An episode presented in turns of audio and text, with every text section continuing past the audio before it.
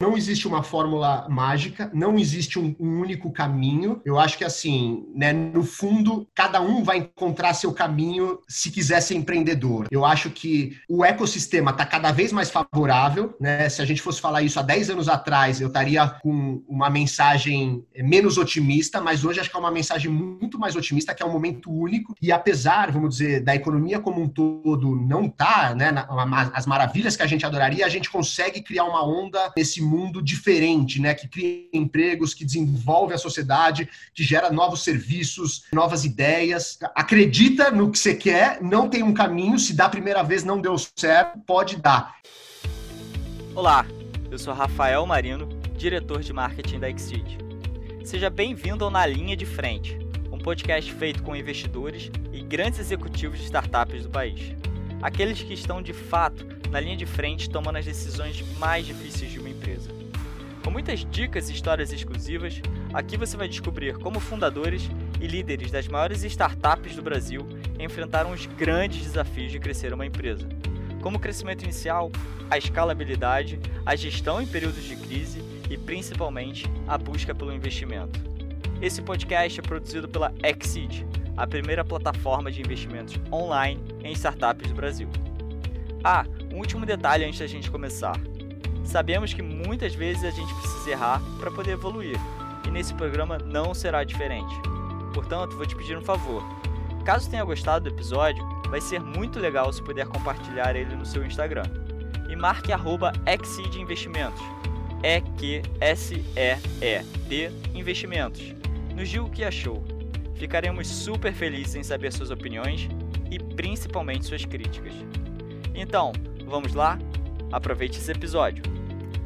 Estou aqui com Fernando Prado, CEO e fundador da ClickBus. Super prazer receber você aqui no programa Na Linha de Frente, Fernando. Fazer uma breve introdução aí do Fernando, se ele me permite. Ele é CEO e fundador da ClickBus, formado em administração na FGV, também participou de um programa super legal que eu já vi vários empreendedores incríveis participando, que tem a oportunidade que se chama Owner President Management da Harvard dos Estados Unidos, conhecido como OPM. Na trajetória profissional aí começou a carreira na Bombardier Transportations, trabalhou lá por cinco anos, depois foi chefe de operação na Latam, de fundo de private equity, ocupou vários cargos de gestão na área financeira e de negócios aí na Novo Nordics, e ainda em 2013 fundou a ClickBus, que é atualmente a plataforma líder em venda online de passagens rodoviárias, que hoje trabalha aí com cerca de 150 aviações, né, Fernando? Não sei se hoje já são mais, oferecem aí aos passageiros mais de 4 mil destinos em todo o Brasil. Fernando, super prazer em receber você por aqui. Rafael, agradeço o convite, o prazer é todo meu e super obrigado pela introdução. Falou tudo.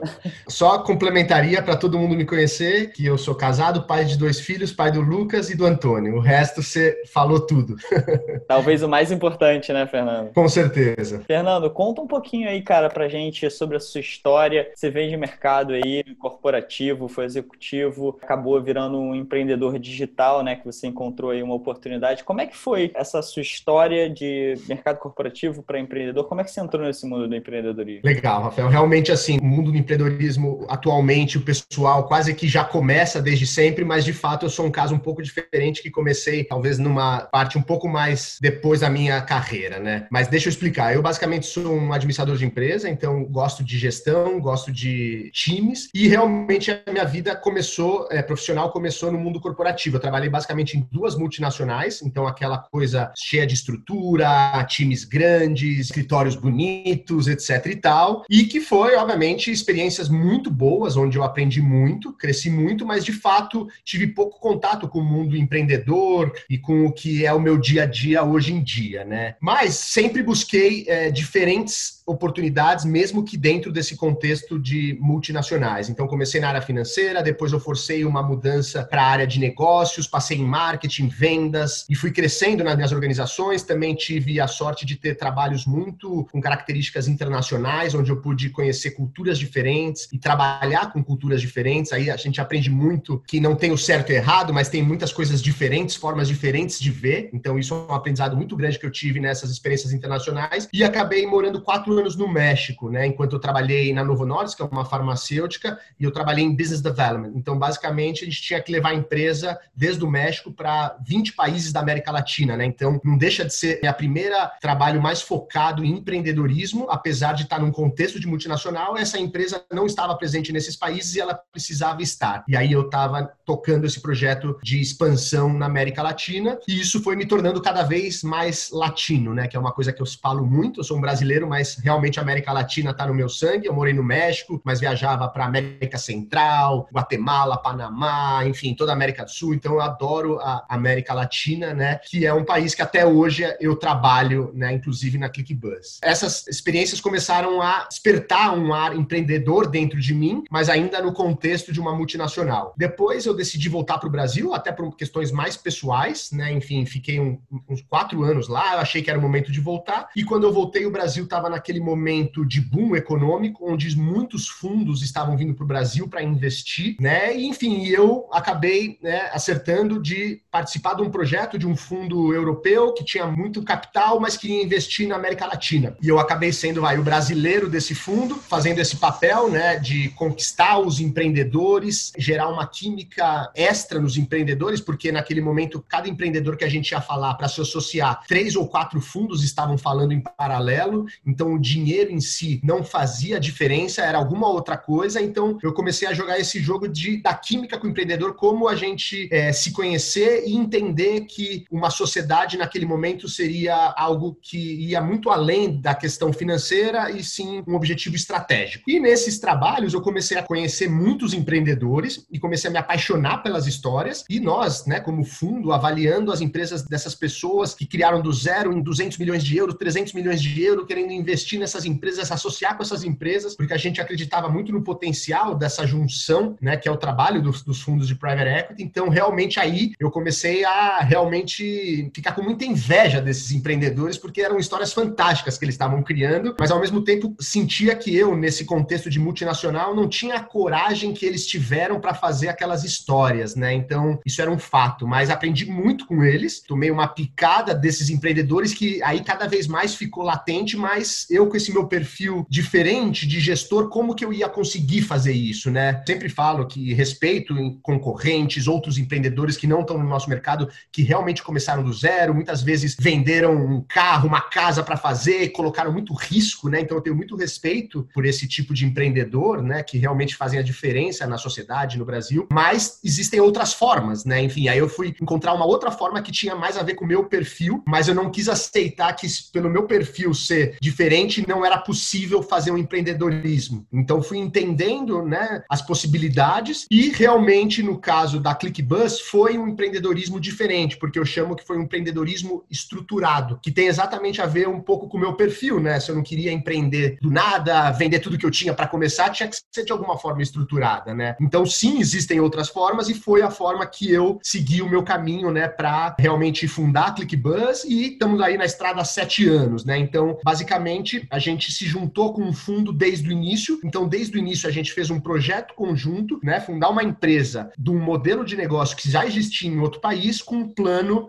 pré-estabelecido e com capital já pré-garantido. Então, é um modelo realmente diferente de empreendedorismo, mas os desafios são os mesmos, né? Começar do zero, montar um time, criar uma cultura de empresa, desbravar um novo mercado, que no nosso caso é o mercado rodoviário, que é um setor super gigantesco que atende a milhões de pessoas, porém pouco, vamos dizer, acolhido pela tecnologia e pelos serviços. Então, o desafio é tão grande quanto, porque no final a gente está falando mais do que a ideia em si, no desafio da execução. E foi muito nisso que a gente se focou para chegar onde a gente está até agora. Sensacional, Fernando. Você falou muita coisa aí, cara, bacana. Acho que, primeiro de tudo, a coisa que mais me, me pegou foi você passar por várias áreas no seu mundo corporativo. E eu acho que isso também, com certeza, te preparou para ser um bom CEO, um bom gestor, que você teve muito contato com muitas áreas diferentes, com culturas diferentes. E isso é um dos pontos chaves, né? Você saber lidar com pessoas com e gerir pessoas é lidar com pessoas diferentes, de culturas diferentes. E o outro ponto que eu achei super interessante também é essa questão de que não existe, né, essa fórmula mágica do empreendedor onde é contado nos filmes do que tem que ser feito Exato. e como é feito o empreendedor. Pode nascer isso de várias formas e a sua forma super estruturada, super interessante, né? E aí, em 2013, você fundou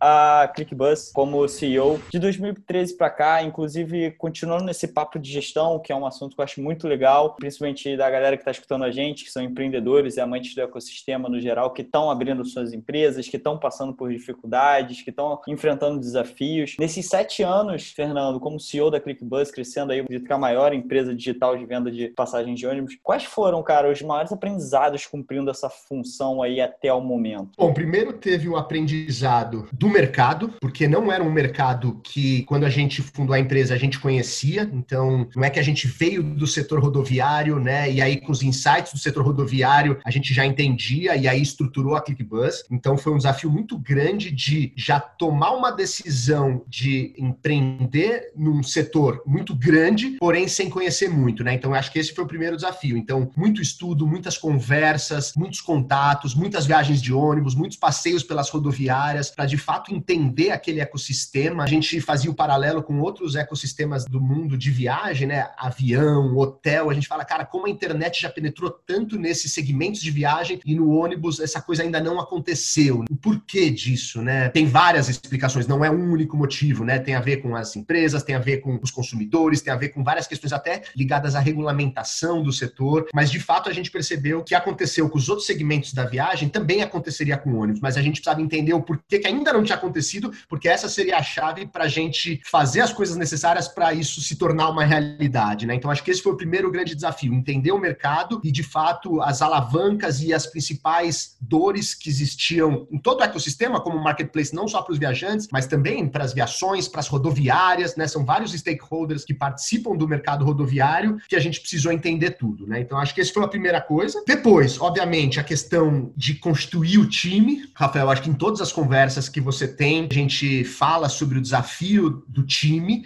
né? De trazer pessoas, obviamente, que se interessam por trabalhar nesse mercado, que se interessam por ter a possibilidade de revolucionar uma indústria, né? Que é de fato o que a gente fez né, nesses sete anos. Pegamos uma indústria que a penetração online era 2%, hoje está em cerca de 20%, mas quando eu falo 20%, ainda a gente tem 80% de offline. Então, enfim, mesmo depois de sete anos na estrada, eu sempre falo que ainda a gente está no começo dessa viagem. Então, muita gente ainda pode entrar nesse busão, que ainda tem muita estrada pela frente. Mas, de fato, esse desafio de trazer as pessoas certas, deixar claro qual que era o nosso propósito, até encontrar o nosso propósito que foi mudando ao longo do tempo, etc e tal, e criar uma cultura de empresa, né, que fosse importante e suficiente para manter essa galera engajada nesse projeto, porque a gente vive num contexto agora, né, nos últimos talvez três, quatro, cinco anos super quente de tecnologia, com várias empresas sendo lançadas, vários modelos de negócio interessantes, e a gente sempre focando na nossa missão do ônibus, né? A gente vira e mexe, tem provocações, mas, pô, você tem tantos acessos ao seu site, né? Por que, que você não põe avião? Por que, que você não põe, enfim, hotel, etc e tal, outros segmentos de viagem? Mas a gente tem esse espírito, vai, ônibus futebol clube, né? Óbvio que a gente poderia expandir, mas o mercado do ônibus, ele é tão grande que a gente acha que o foco também é muito importante. Então, aí, depois do time, vou para o terceiro ponto, que é o foco, que foi um dos maiores aprendizados que a gente teve, sem dúvida. E só devido ao foco, a gente está se falando hoje pela ClickBuzz. Eu poderia estar tá falando de outra empresa, mas se a gente não tivesse focado em algum momento, eu vou explicar por que a gente não estaria aqui. Quando a gente abriu a ClickBuzz em 2013, a gente já tinha no planejamento abrir e testar o um modelo de negócio em 13 países, né, do mundo inteiro. Então a gente abriu a ClickBuzz de 2013 a metade de 2015 em 13 países, e estamos falando de países bem diversos, né? Alguns mais parecidos e conhecidos por mim na América Latina, Brasil, México, Colômbia e Peru. Aí alguns países da Europa também mais tradicionais e parecidos com a gente, Alemanha, aí começa Polônia, República Tcheca, Romênia e Turquia. E na Ásia a gente abriu a ClickBuzz na Tailândia, na Filipinas, na Indonésia e no Paquistão. Então assim, foi uma experiência de diversidade fantástica, onde a gente tinha que construir um time local em cada um desses lugares, lançar o nosso site, fazer parceria com as empresas de ônibus de cada um desses países, começar a trazer clientes para nossa plataforma e aí o marketplace começar a rodar. Então, para isso acontecer, um super desafio. Por que, que eu falei do foco? Porque hoje a gente não está aberto em todos esses países. A gente, depois de dois anos, fez uma análise bem crítica de cada um dos mercados, entendendo o porquê funcionou ou porquê não funcionou. E desde 2015 a gente, de 13 países, foi para quatro. Né? E aí foi uma mudança de chave gigantesca, que confesso que era super legal e até vai charmoso falar que era 13 países, uma multinacional brasileira em 13 países, aquela coisa. Legal, eu fazia essas viagens, etc e tal. Muito interessante conhecer esses países, essas culturas diferentes, tão diferentes, mas a gente estava se perdendo em nós mesmos, né? Eu acho que todo empreendedor de tecnologia sabe o desafio que é um, uma decisão de roadmap de produto. Imagina uma decisão de roadmap de produto de 13 países ao mesmo tempo, todos iniciando, né? E com um time central de tecnologia. Então, era uma loucura, né? Enfim, de fato, quando a gente focou nesses quatro países, a gente parou de fazer muitas coisas meia boca para fazer poucas coisas muito bem feitas. E aí, isso começa a impactar o mercado, e quando isso impacta o mercado, nossos colaboradores percebem, isso gera uma satisfação incomparável com o charme das 13 bandeirinhas, né? Porque isso de fato muda alguma coisa, que é o que acho que quase todo mundo quer hoje, né? Fazer alguma mudança. A gente só conseguiu fazer isso por causa do foco. Então, para resumir, vai, aí a gente elabora mais, né? Teve a questão do conhecimento do mercado desconhecido, o time para executar e a questão do foco foi essencial aí para a gente estar tá aqui hoje falando da ClickBus. Fantástico, cara. Você falou muita coisa aí que eu quero puxar ganchos, porque eu fiquei com várias curiosidades no meio do caminho de tudo isso que você falou, de todos esses basicamente três, quatro pontos aí. O primeiro foi sobre esse lance do mercado, cara. Antes de nascer a ClickBus, tinham outras empresas que estavam pretendendo fazer isso. Já era muito forte, já estava crescendo bastante a questão dos serviços de passagem aérea, de reservas de hotel, de aluguel de carro. Cara, por que, que o segmento de ônibus talvez fosse esse patinho feio que ninguém queria encostar direito. Isso tem a ver com economics por trás, estruturas do mercado. A gente sabe que, o, que, que a estrutura do mercado de ônibus é complicada no Brasil por N fatores. Por que, que você acha que, que ninguém botava a mão de fato nisso? Você falou mesmo da, da, da oportunidade. O ônibus, a quantidade de tickets anuais de ônibus é, é o dobro de, que, de venda de passagem de avião. Se eu não me engano, são 160 milhões de tickets que são vendidos no Brasil todo ano. Por que, que você acha que ninguém estava querendo botar a mão nesse patinho feio? Feio, vocês foram lá, arregaçaram as mangas e fizeram acontecer? Cara, a gente começou isso em 2013, né, Rafa? Então, assim, 2013, assim, óbvio, já existiam outras startups, mas era ainda um pouco do início desse ecossistema. E aí, falando um pouco mais no Brasil, né, a própria indústria do ônibus não estava preparada para isso, né? Para esses outros segmentos que a gente falou, o aéreo, o hotel e para o mundo online, existiu toda uma primeira preparação de infraestrutura tecnológica, né? Então, é, o ônibus, ele no Brasil é, é um setor muito desenvolvido em termos operacionais, puta, empresas muito boas, muito grandes, com ônibus, cuidado com né, motorista, segurança, etc e tal, é, mas elas estavam sempre, vamos dizer, acostumadas com os clientes fazendo filas nas rodoviárias para comprar os tickets dela, né? Então, assim, existia uma demanda tão grande que né, não existia tanto um esforço por criar mais demanda, né? Isso durante, vai, quase que o século passado inteiro, né? Nos anos 90, a coisa começou a mudar, né? Começaram a vir empresas low cost de avião, até mais para frente, nos anos 2000, a classe média começou a, a, ser mais robusta no Brasil. Então, gerou uma mudança de comportamento de consumidor que as empresas de ônibus falaram: opa, peraí, agora a gente vai ter que trabalhar mais para continuar tendo tantos passageiros. E aí sim começou uma preparação até tecnológica, que foi o start para possibilitar esse mundo entrar no mundo online, né? Até, por exemplo, na Ásia, a ClickBus não sucedeu porque as empresas estavam ainda no estágio anterior. Elas não tinham nenhum software de gestão de inventário onde a gente poderia conectar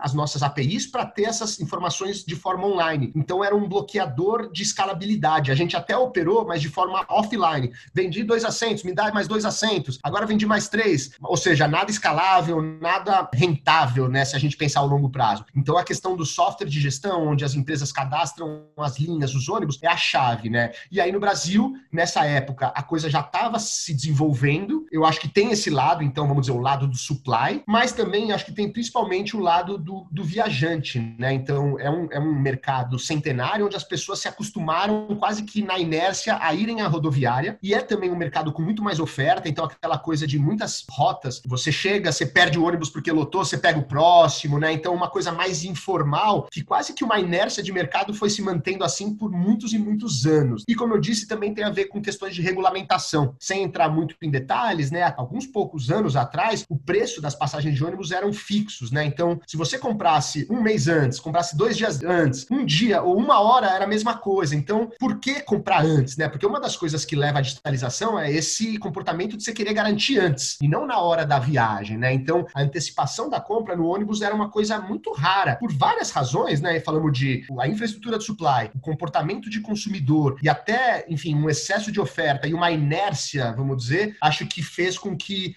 demorou talvez para esse segmento se digitalizar. Ah, Rafa, seja, não tem um, único motivo, mas é uma série de questões que levaram a isso. Inclusive a falta de opções, né? Você citou aqui, e de fato, antes da ClickBus, já existiam algumas empresas fazendo esse trabalho, que estão aí até hoje, né? Enfim, são parceiros nossos, em alguns casos competidores nossos, mas estão todos aí. E aí começaram a ter mais opções. Até então nem tinha opção, porque as empresas é, demoraram também para criar seus canais diretos online. Então, realmente, o mundo online começou através do, do canal de distribuição e não através do canal direto, né? Então, acho que são esses os principais fatores que acabou que demorou para esse mercado ser descoberto. Mas, como eu disse, né, Rafa, mesmo ele já tendo sido descoberto, ainda tem muita coisa para descobrir. A gente comenta que acho que a gente cortou o mato alto, e aí a gente fica até feliz, porque de fato a gente cortou o mato alto, e aí muita gente viu que nesse jardim tinha coisas bonitas para serem exploradas, e hoje existem outros players, muito mais players digitais participando desse mercado, o que para a gente é muito bom, né? A gente fica feliz porque de fato a revolução do mercado não se dá só com um player, eu acho que são vários, alguns, vamos dizer, na mesma categoria, outros se complementando digitalmente, mas de fato ainda tem muita coisa para ser feita, né?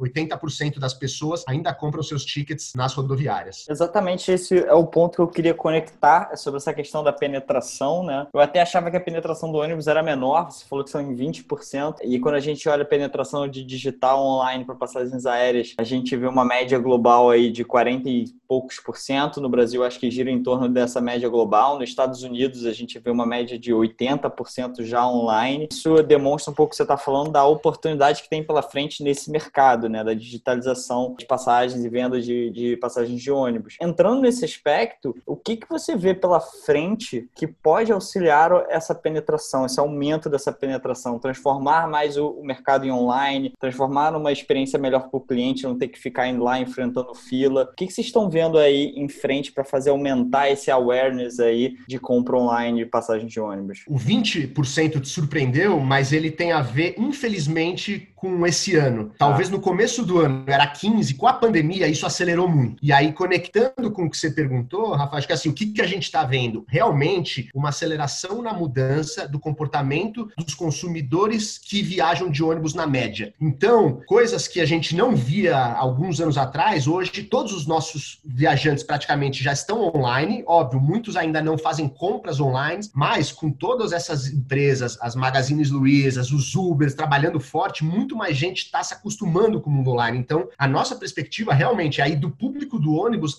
rolar uma aceleração desse comportamento. E aí, obviamente, naturalmente, as pessoas vão também fazer o link da compra do, do ticket de ônibus com o mundo online. Porque em muitas pesquisas que a gente faz com o público da rodoviária, eles mentalmente não fazem esse link entre comprar um ticket de ônibus e a internet, sabe? É uma coisa que ainda, porque exatamente pelo que você falou, né? O awareness isso desse tipo de serviço, ele não é ainda muito grande. A própria ClickBus, que de fato é o maior player é, online do setor, ainda tem um awareness baixo, vamos dizer, com o consumidor de ônibus, né? Então ainda a gente tem muito trabalho para ser feito. Então tem essa questão mental dos consumidores que naquela inércia, durante anos e anos, eles foram até a rodoviária de falar, nossa, será que tem um serviço online, né? Então eu acho que a gente está vendo uma da mudança de hábito do consumidor, o que vai acelerar, e obviamente do nosso lado de cá, como eu disse, a ClickBus focando muito no produto, né, enfim, e na marca para ajudar nesse sentido e outros players também entrando para, obviamente, também aumentar o awareness do digital no ônibus e também para oferecer serviços complementares, diferentes.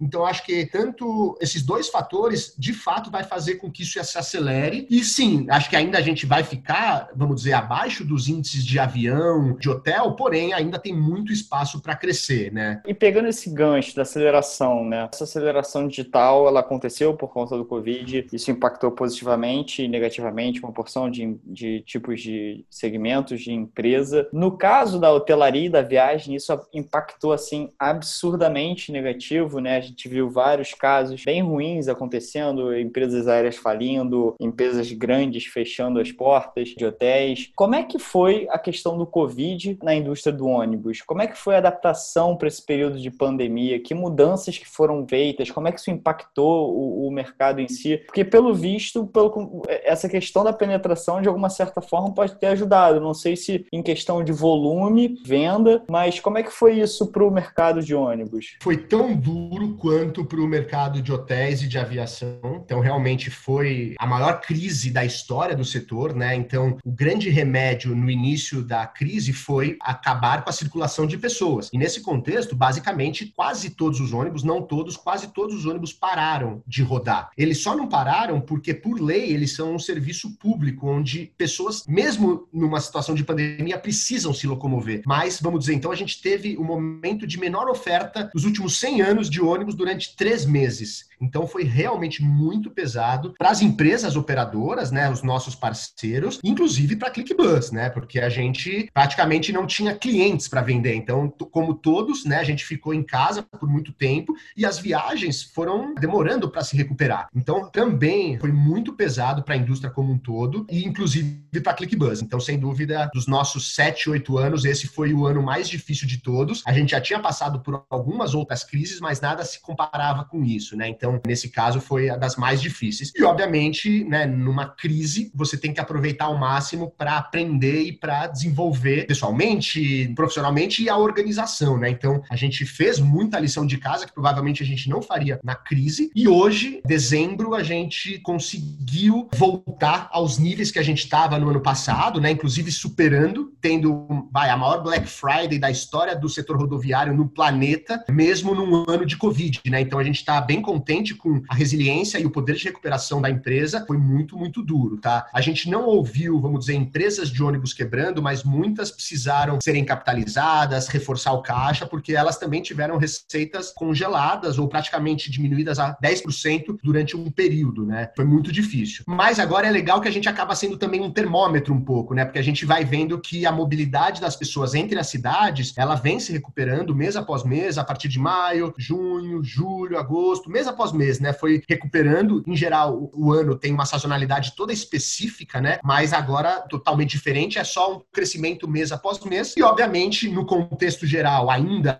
a indústria não recuperou, porém, como a gente estava falando, a parte, a porção online dela quase que dobrou. Então, esse é o lado bom, vai, seria um efeito colateral legal dessa crise. Obviamente, a gente lamenta muito mais as partes ruins, mas sem dúvida a questão online ficou em evidência, não só para a ClickBus, mas para todos os players do segmento, como várias indústrias, entenderam que realmente o online, que já era importante, passou a ser essencial.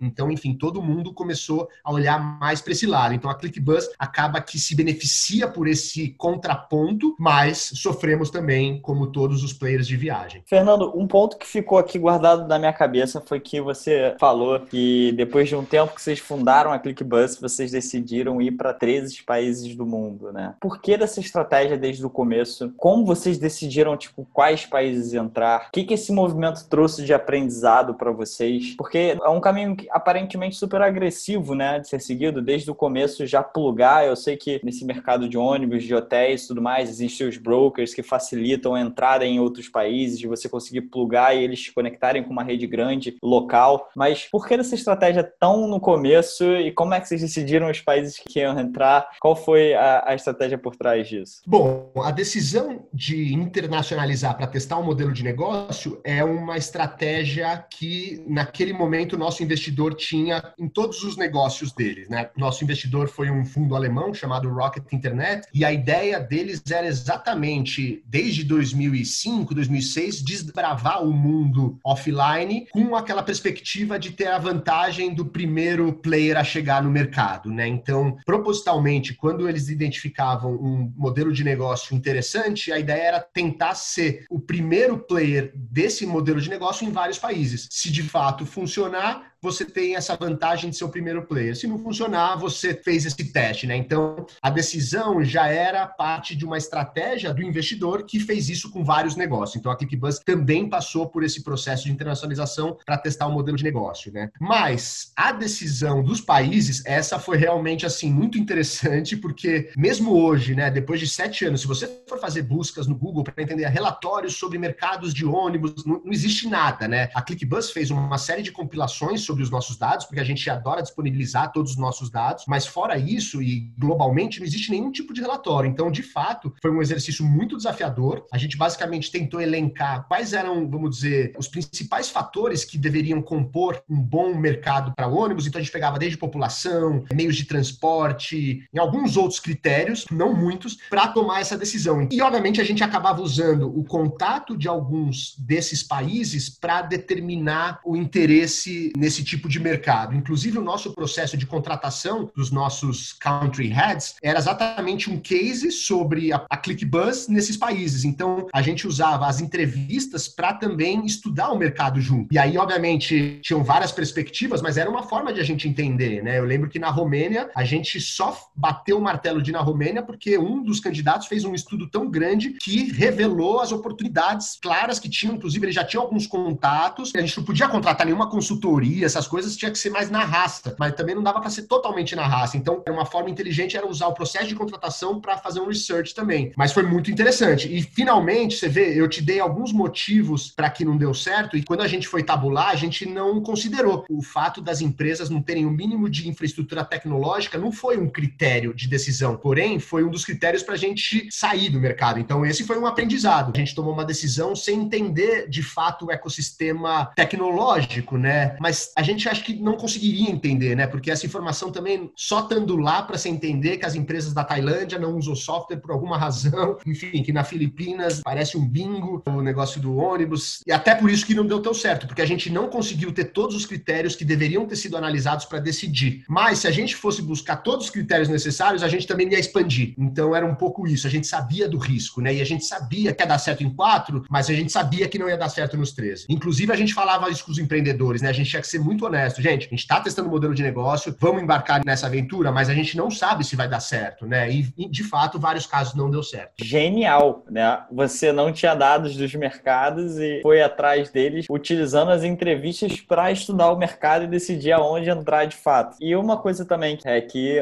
obviamente, se seu business é escalável, né? Você tem aí uma estrutura de tecnologia que pode ser aplicada no Brasil, como pode ser aplicada no mundo todo. Vai depender de todos esses pormenores que você falou das tecnologias que em cada país se são condizentes com a tecnologia que você tem aqui para plugar e que a experiência seja boa. Internamente, como é que vocês decidiram que tudo bem, estamos preparados para ir para 13 países? Eu pergunto isso muito mais do tipo, com certeza tem empreendedores que estão escutando a gente e que estão pensando na cabeça, cara, quando é a hora de expandir a minha empresa para um outro país, alguma coisa nesse sentido? Como eu me sinto preparado para de fato, ah, agora está na hora. Como é que foi para você isso de forma interna? Então, Rafael, a gente sabia que a gente precisava fazer a internalização e a gente sabia que a gente não estava preparado, né? Esse é o fato, porque a gente fez a internacionalização depois de seis meses de lançar a empresa. Então, é impossível você estar preparado depois de seis meses. Mas, como eu disse, tinha uma razão de ser. E a gente já estava, vamos dizer, uma parte do fundo dedicado para esse investimento. Mas até falando em tecnologia, na verdade, a tecnologia da ClickBuzz hoje é muito diferente da original. Esse foi um dos grandes aprendizados, né? A questão da escalabilidade. Depois desse período aí de 13 meses que a gente ficou abrindo país após país, a gente se deu conta que a gente tinha 13 sites diferentes. Então, se eu tenho 13 sites diferentes, eu tenho que fazer manutenção em 13 sites, eu tenho que fazer upgrades em 13 sites. E a gente falou, caramba, isso tá totalmente errado, né? Mas foi a forma rápida de a gente conseguir abrir esses sites. Hoje, a gente tem uma estrutura, uma arquitetura tecnológica completamente diferente, né? Que a gente tem um grande back-end cercado de vários front-ends ligados em, em APIs que faz a coisa ser de fato escalável. Então, hoje eu não tenho vários sites, né? Porque, enfim, além da ClickBuzz, a gente faz gestão de muitos sites, a gente faz gestão de sites de viações, a gente faz gestão de mais de 90 sites de viações de rodoviárias da ClickBuzz. É, essa é a parte B2B que pouca gente conhece da ClickBuzz, a gente pode até falar um pouco mais. Mas eu não tenho 90 sites, né? Eu tenho 90 fronts. Aí eu tenho um super back-end. Então, a parte tecnológica foi um super upgrade que a gente teve depois dessa experiência de ter 13 sites em paralelos. E aí é quando a gente voltou para casa, a gente refez nossa tecnologia. Se eu fosse expandir hoje, seria completamente diferente. Eu só faria um front para cada um desses países, muito mais fácil de fazer upgrades, de fazer adaptações locais, e eu não precisaria ter todo um back-end por país, né? Então acho que uma das grandes learnings foi em termos de tecnologia e aquele né, dilema, né? Se a gente fosse buscar a perfeição, a gente não tinha feito, mas o fato de a gente ter feito rápido foi o que a gente fez aprender tanto e até ajustar a nossa tecnologia, sei lá, em 2015, que é o que nos traz até hoje, né? Se a gente tivesse com aquela tecnologia original, provavelmente eu não conseguiria ter tantos novos negócios como a gente teve por uma questão de arquitetura de tecnologia. Bacana, eu não sabia desse lado B2B da ClickBus. Imagino que isso seja com certeza uma vertical de receita diferente, né? Se eu não me engano, inclusive o Booking, uma parte super significativa da receita do Booking no Brasil, vem dessa linha B2B, dessa penetração em sites, blogs, sites de cidades e prefeituras e blogs de viagem onde eles incorporam lá os motores deles de busca. Como é que foi para ClickBus essa movimentação de sair desse mercado, saída da questão só do B2C, né, onde tem teoricamente um grande volume, e focar e criar uma linha B2B e começando a fazer gestão de sites? Isso também não implicou em questão de foco na empresa? Como é que foi essa decisão? Perfeito.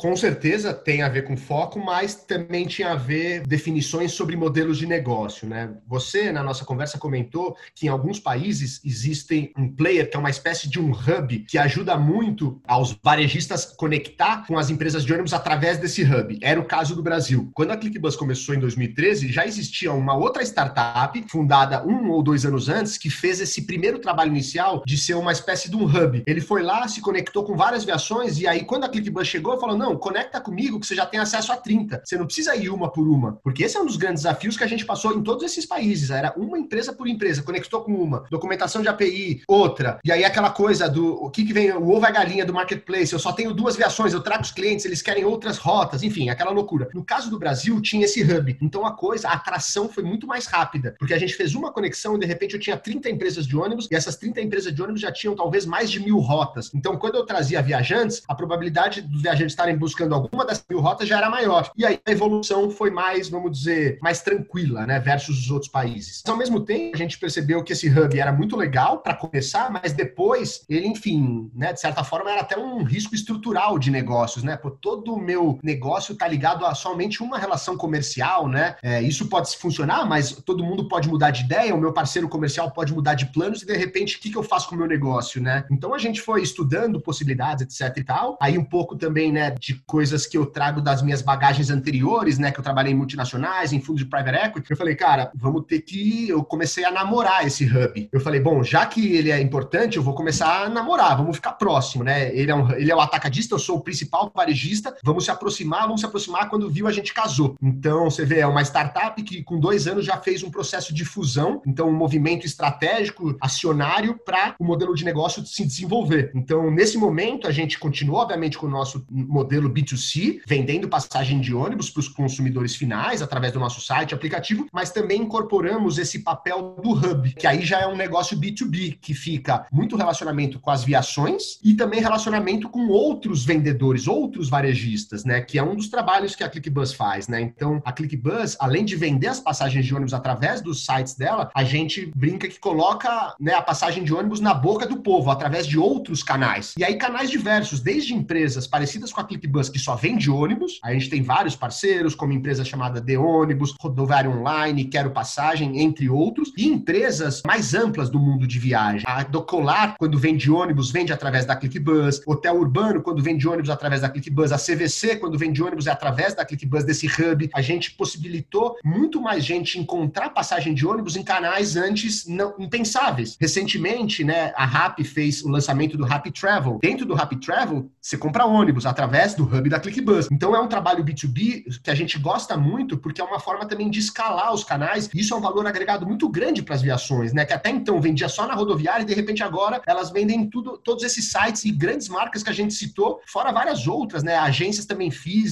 Flytour, enfim. É a tecnologia fazendo um trabalho parecia impossível, mas é, é a questão da escalabilidade. Então esse é um aspecto B2B que, enfim, pouca gente conhece da ClickBus. E aí tem alguns outros aspectos B2B que eu citei na nossa conversa, que é essa área que a gente chama de white label. A gente entendeu que os consumidores definem se eles querem comprar diretamente das viações ou se eles vão comprar através de um desses parceiros que a gente acabou de citar, se eles vão comprar pela ClickBus. Então era importante a gente estar tá em todo o ecossistema digital e faltava a nossa presença nesse canal direto. Então a gente falou com os nossos parceiros que a gente já distribuía, falou, pô, a gente é muito bom de fazer site, deixa a gente tocar o site de vocês, né? E aí a gente usou essa tecnologia que eu te falei e hoje a gente toca mais de 90 sites de viações, de rodoviárias, nesse ambiente de tecnologia para os nossos parceiros. Então, muitas vezes, se você vai comprar direto de uma aviação, você nem percebe, mas a ClickBus está por trás daquilo, né? Prestando serviço, fazendo a transação, os meios de pagamento, todo o processo de venda mesmo, em parceria com as viações. Operações. Então, esse é um outro aspecto B2B que a gente foi desenvolvendo ao longo do tempo. E você vê essas duas, vamos dizer, expansões de negócios B2B não estavam no nosso business plan inicial. Então, no nosso business plan inicial era o marketplace. Mas você vê como as coisas são. E as oportunidades foram aparecendo, mas também foram moves estratégicos, né? Que talvez não seria o que a gente é hoje se eu não tivesse feito esses moves, né? Então, são fatos importantes que às vezes, vai, são os bastidores dos negócios que são chaves para o sucesso das empresas. Cara, genial, porque é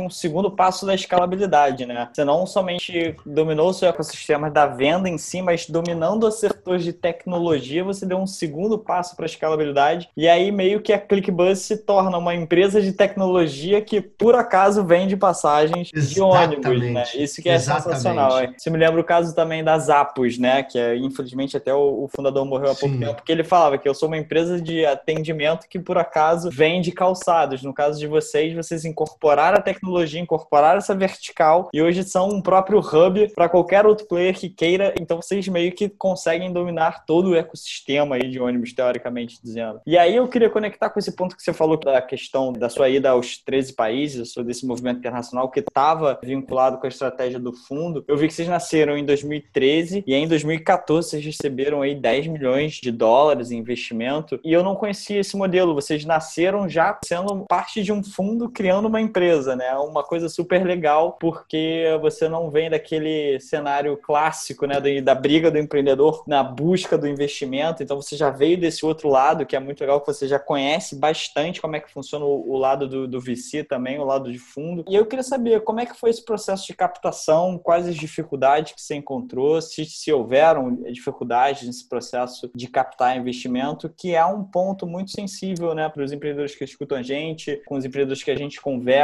Hoje mesmo estava lendo, saiu um reporte do, do distrito, o tempo que demora de captação, que em média fica variando em torno de 19 meses, se a gente pegar uma média geral no Brasil, ou seja, um tempo super longo. E é uma questão sensível, né? Como é que eu capto dinheiro? Quando eu vou captar dinheiro? As dificuldades você tem que ir lá de manter aquele namoro, relacionamento desde o começo. E como é que foi esse processo para você? Como eu disse no início, né, Rafael, no nosso caso foi um pouco diferente do tradicional, como você bem definiu agora. E sem dúvida, tem suas vantagens e desvantagens. Acho que a vantagem é o que você comentou, né? Desde o início, eu consegui fazer um plano sabendo que eu teria um determinado fundo. Então, é, isso obviamente me ajudou na tração do negócio, né? Porque o início é a parte mais complexa, né? E se você está capitalizado no início, e em geral os empreendedores não estão, você consegue ter uma vantagem competitiva muito interessante, né? Então, também faz parte daquela estratégia de você chegar primeiro, mas também chegar rápido. E aí, capital é essencial para isso, né? Então, isso sem dúvida é a parte das vantagens. A parte da desvantagem é que esse capital, apesar de estar, tá, vamos dizer, pré-concebido, ele não era garantido. Então, diferente do empreendedor que levantou 10 milhões e o dinheiro está no caixa, esse eu tinha, vai, 10 milhões para usar. Porém, todos os meses eu tinha que prestar contas. Ah, não, eu preciso de mais X por causa disso, disso, disso. E aí tinha mês que, beleza, tá tudo aqui. Tinha mês que fala, não, tô te mandando metade. Enfim, né? Aí colocava naquela pressão. Então, esse seria o lado, vamos dizer, mais tricky. Então, era um dinheiro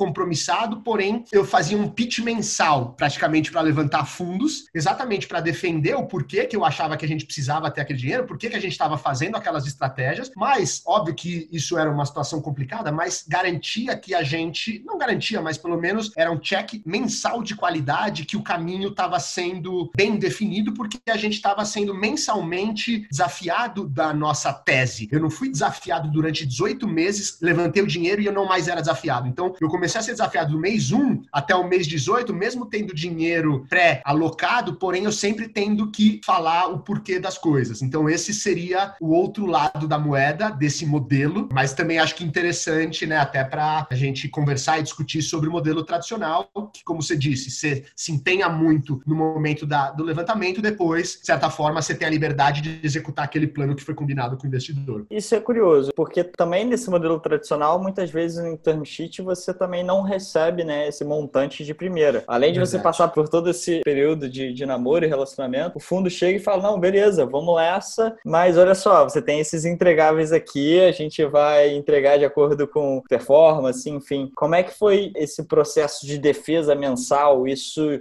teria um pontos negativos, por exemplo, de você não conseguir focar tão bem no produto, no desenvolvimento da empresa? Como é que foram os principais pontos negativos e positivos dessa defesa? defesa mensal de orçamento para ter esse cheque aí dos fundos? É, eu acho que assim, a gente tendia a ser um pouco mais conservador, né? Porque como você tava, vamos dizer, meio que on the spot mensalmente, você quer sempre estar tá bem na fita. E isso pode ser com que você fique um pouco mais conservador. Isso, né, pode levar a perdas de oportunidades de negócio, né? Porque o timing é importante. Mas obviamente, depois que você vai ganhando confiança, o negócio vai ganhando tração, eu acho que facilita e aí você vai ficando mais claro o caminho que a gente quer seguir, né? Como eu disse no começo, a gente não conhecia esse mercado, a gente não tinha todos os dados necessários para tomar as decisões, então foi meio que on the go que a gente foi aprendendo. E aí eu sinto que, sem dúvida, a gente foi ganhando confiança e mesmo esses pitches mensais foram se tornando mais naturais, porque o business foi se consolidando, enfim, a história foi se concretizando, né? Mais no começo, é o pitch de um plano. Depois a gente começou a falar sobre os resultados, né? Então isso também ajudou a coisa é,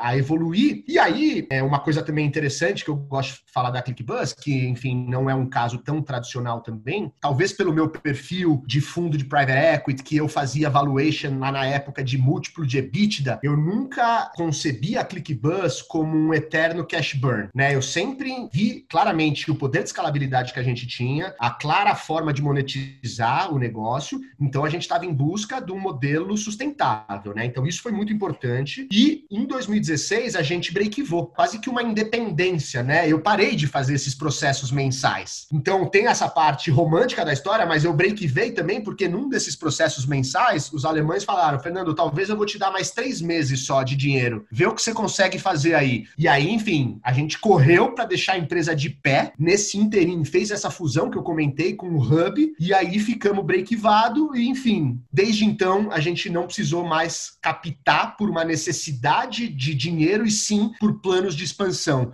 Isso deu uma sensação muito boa, porque era uma sensação de liberdade mesmo, porque, cara, a gente conseguiu chegar até aqui e, bom, acho que nesse modelo sustentável, então vamos continuar nesse modelo sustentável, mesmo que por períodos a gente queira acelerar um pouco mais, na cabeça nossa tá quais são os unit economics que a conta fecha, e se eu quero acelerar, eu sei que eu tô acelerando, e se eu quero brecar, eu sei que eu tô brecando, né? Então, esse controle da rédea foi essencial para a gente ficar seguro, chegar no break-even, e aí não precisar mais fazer esse pitch mensal que eu fiz aí durante os primeiros, talvez, 20 meses de empresa. A palavra que define isso é, como você falou, não tradicional, né? vejo muitos empreendedores de segmento similar, não de ônibus, mas de viagem e tudo mais, que focam naquele crescimento acelerado, nem olha para a EBITDA, e o intuito é crescer base, crescer volume, depois pensar na lucratividade. E você fez isso, e graças a Deus você fez isso, porque se viesse um Covid e você não tem cash, você está ferrado, né? Você começou a entrar no, num outro ponto que eu também estava curioso em relação a isso, que desde então, então, pelo visto, desde que vocês breakvaram, vocês não optaram por realizar novos rounds. Por que dessa decisão? Só porque tá breakvado e tá gerando caixa e tá saudável? Tiveram momentos em que vocês quiseram acelerar é, a expansão da empresa de alguma forma? Por que não hoje chegar e plugar em mais 15 países com uma,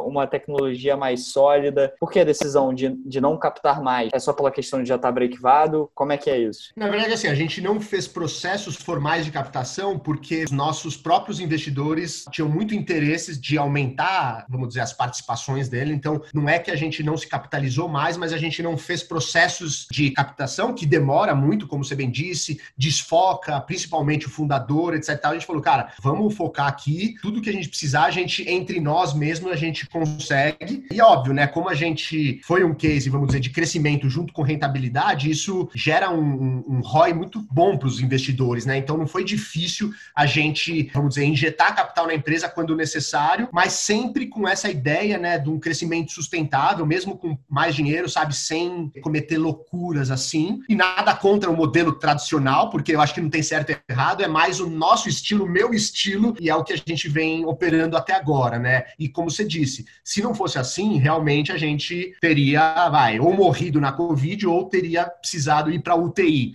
Mas a gente ficou, obviamente, sofremos, mas também ficamos muito felizes de a gente conseguir com os nossos próprios recursos se recuperar, e isso tem a ver com esse perfil de empresa que não está ali sempre no limite e que, enfim, finalmente gera caixa, né? Essa é a realidade. Fantástico, Fernando. Cara, que papo legal. A gente, pô, passou pela sua história aí corporativa, indo para o mundo do empreendedorismo, o como toda essa sua vivência afetou na sua capacidade de gestão, de ser CEO de uma empresa, sobre todas as questões do mercado e venda de passagem de ônibus e como foi feito isso, o que, que as inovações que a ClickBus trouxe para o mercado, a questão da escalabilidade do B2B, sensacional. Agora passando também sobre pontos de investimento que são muito interessantes para a galera que escuta a gente. Queria perguntar para você, Fernando, quais foram os livros que marcaram a sua vida? Porque a galera que escuta está sempre perguntando, cara, o que, que esses caras leem? Que tipo de leitura que abre a cabeça dessas... É só business? É psicologia, é, religião, enfim. Sempre o pessoal tem alguns livros aí que sempre marcaram a vida de alguma forma. Cara, eu sou um cara assim muito pragmático. Você citou até né, na minha introdução é, esse curso que eu, na verdade, estou terminando, né? Que é o OPM,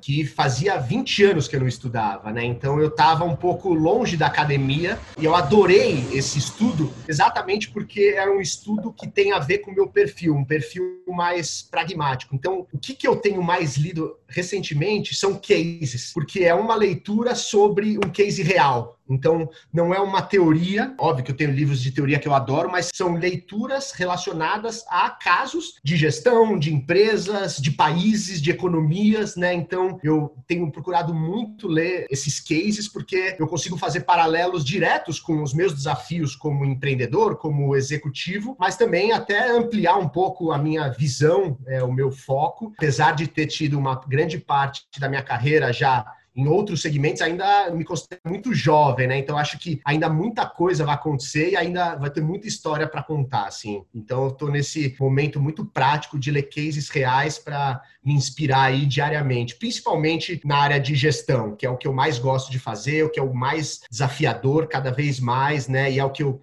tenho mais curiosidade de aprender, porque não tem uma fórmula mágica, coisa vai mudando, isso muda de acordo até com o time, né? Nas minhas outras experiências de gestor, eu tinha times muito mais, vamos dizer, com idades avançadas. Hoje eu, faço gestão de times muito mais jovens, eu aprendo muito com os jovens, com gerações que são duas gerações depois da minha, mas jogo videogame com eles também, então é uma troca mútua, assim, de. Mas de fato, gestão é o que eu mais gosto de estudar e praticar, né? Que acho que é um, de tudo que a gente falou, é o grande desafio, né? Como fazer essa galera toda mirar para um objetivo único. E antes do curso, teve alguns livros que impactaram até a própria ClickBuzz que você utilizou nesses sete anos aí de empresa, de alguma forma? Não foi um livro, mas teve uma coisa muito legal que dentro do curso, uma das aulas era uma espécie de fazer um pitch. Todo mundo preparou um pitch, chamava Pitch Idol, e aí tinha todo um concurso, e eu fiz o pitch da ClickBuzz numa, numa sala de Harvard para 150 pessoas, outras 10 pessoas fizeram o pitch e eu ganhei. Então, assim, foi um mega orgulho contar o case da ClickBuzz em três meses lá numa sala oval de Harvard, na frente de todos os professores, assim. E aí, obviamente, eu só estava contando a história do que 100 pessoas estavam fazendo, né? Então, na hora que eu acabei, eu já mostrei para a empresa inteira, né? Falando: olha, galera, olha o que a gente fez aqui. Estamos com uma plaquinha em Harvard, porque toda empresa que ganha esse pitch ganha uma plaquinha. A ClickBuzz está like aqui para sempre. Legal. E agora o meu objetivo é fazer um case sobre a ClickBuzz exatamente para também ser estudado, porque cada vez mais a, a faculdade quer casos mais diversos, não só casos de americanos, europeus. Então, estou pensando como que a gente vai, qual o aspecto desses muitos que a gente conversou deveria ser o foco desse case para a gente deixar lá registrado também muitas outras pessoas do mundo inteiro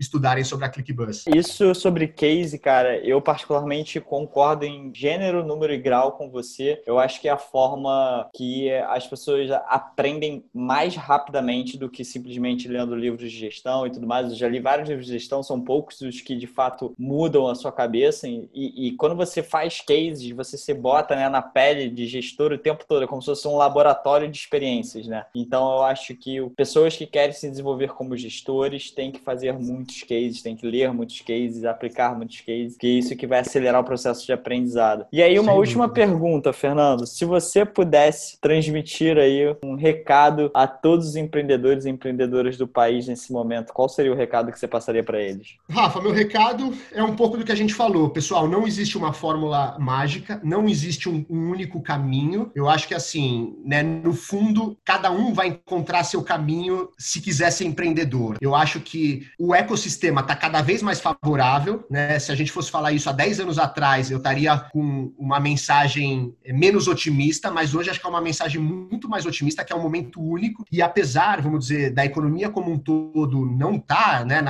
as maravilhas que a gente adoraria, a gente consegue criar uma onda nesse mundo diferente, né, que cria empregos, que desenvolve a sociedade, que gera novos serviços, novas ideias. Acredita no que você quer, não tem um caminho, se da primeira vez não deu certo, pode dar. Eu só fui empreendedor com 37 anos. Eu sei que os jovens às vezes acham, ah, eu tenho que sair da faculdade, se eu não virar, não vai ser. Não concordo, pessoal. Acho que tem muito espaço e vários caminhos, então vamos ter paciência que uma hora vai. Fantástico, Fernando. Muito obrigado pela sua participação e aí que tenham mais empreendedores, independentemente da faixa etária, independentemente da, da experiência profissional que carrego, o lance é acreditar e tentar todo dia, né? Esse é o mais difícil. Isso aí, Rafael. Super obrigado também. Papo delicioso. Fico à disposição. Grande abraço a todos. Fantástico. Tchau, tchau, Fernando. Valeu. Muito obrigado por ouvir o Na Linha de Frente, podcast produzido pela Exceed. Espero realmente que esse episódio tenha gerado valor para as suas futuras decisões. E vamos deixar todos os materiais que foram citados bem aqui na descrição. Caso tenha gostado, adicione na linha de frente em sua lista de favoritos para receber a notificação do próximo episódio. Ah, seus feedbacks serão muito bem-vindos. Queremos saber a sua opinião. Compartilhe esse podcast em seu Instagram marcando arroba Investimentos. É Q S E E D Investimentos. E nos diga o que achou. É fundamental saber suas opiniões e críticas para tornar o Na Linha de Frente cada vez melhor. Para ficar atento nos próximos episódios, não esqueça de adicionar o Na Linha de Frente em sua lista de podcasts favoritos. Obrigado pela audiência. Nos vemos em breve.